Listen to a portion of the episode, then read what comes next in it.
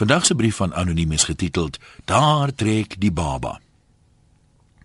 Al het Jesus water in wyn verander, was daar nog altyd mense wat gekant is teen die gebruik daarvan, sowel as enige ander vorm van alkohol, van bier tot witblits. Ons is baie trots op ons geskiedenis. Net jammer die maak van wyn en die stook van Manpoer vorm deel daarvan. Dis nou as 'n mens die anti-alkoholbrigade se gevoelens konsekwent moet toepas. Maar voor ons te kras oordeel, laat ons onthou dat mense se haat van enige ding dikwels uit die misbruik daarvan spruit. 'n Aardappel is 'n gesonde bron van koolhidrate, maar hy wat hom aan chips vervreet, is nie wys nie. En as jou pa op vakansies nooit saam met jou wou cricket speel of jou vat om te gaan swem nie, omdat hy homself net nie van daai boek wat hy aan die lees was kon los skuur nie, dan jy waarskynlik later selfs 'n wrevel in boeke ontwikkel. As sigaretadvertensies wel so effektief was, dan sou 'n mens verwag het dat dit 'n rariteit sou wees vir iemand om te begin rook nadat alle rookreklame verbied is. Maar dit wemel steeds van rokende tieners. Tog glo die regering dat 'n verbod op drankadvertensies alle alkoholverwante probleme sal oplos. Maar het iemand al gedink aan 'n paar ander goed wat dalk eerder sal verdwyn as die probleme?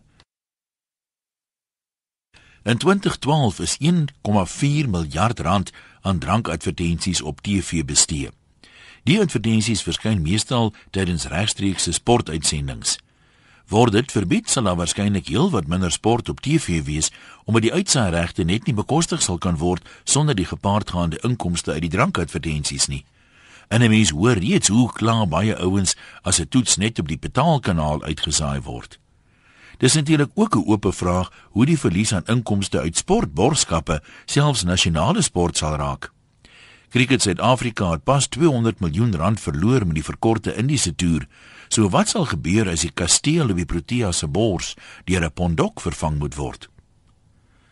As jy nie sportmal is nie, moenie te gou lag nie. Weet jy hoeveel borgskappe uit veral die wynwêreld hou uitvoerende kunste aan die gang of bring dit ten minste binne die bereik van Jan Alleman? Sal dit nie jammer wees as dit ingekort moet word nie? En as ek 'n klip in die bos mag gooi, selfs gewilde Afrikaanse musiek by kunstefeeste se gratis verhoë gaan 'n knou kry. Persoonlik sal ek nog al die wynfeeste mis. My bank nooi my altyd na een toe waar ek elke jaar wonderlike nuwe wyne ontdek waarmee ek weer kliënte onthaal om hulle te ooreed om van my besigheidjies se dienste gebruik te maak. Natuurlik moet 'n mens soms iets opoffer vir 'n groter doel. Maar selfs 'n totale verbod op drank het nie in Amerika gewerk nie. Ek kan regtig nie sien wat se verskil 'n totale verbod op drankadvertensies hier gaan maak nie. Die ouens wat hulle self elke naweek in 'n aggressiewe koma insuip, gaan dit steeds die goedkoopste drank op die specials koop, terwyl die wynliefhebber nie meer elke oesjaar se bestes op die wynfeeste sal kan ontdek nie. Dalk sal selfs die goue toekenninge wat verskeie wynkompetisies toeken, gestaak moet word. Die minister gaan nie hier die spreekwoordelike baba saam met die badwater uitgooi nie. Ek dink die badwater gaan agterbly, maar daar trek die baba. Groete van oor tot oor, anoniem.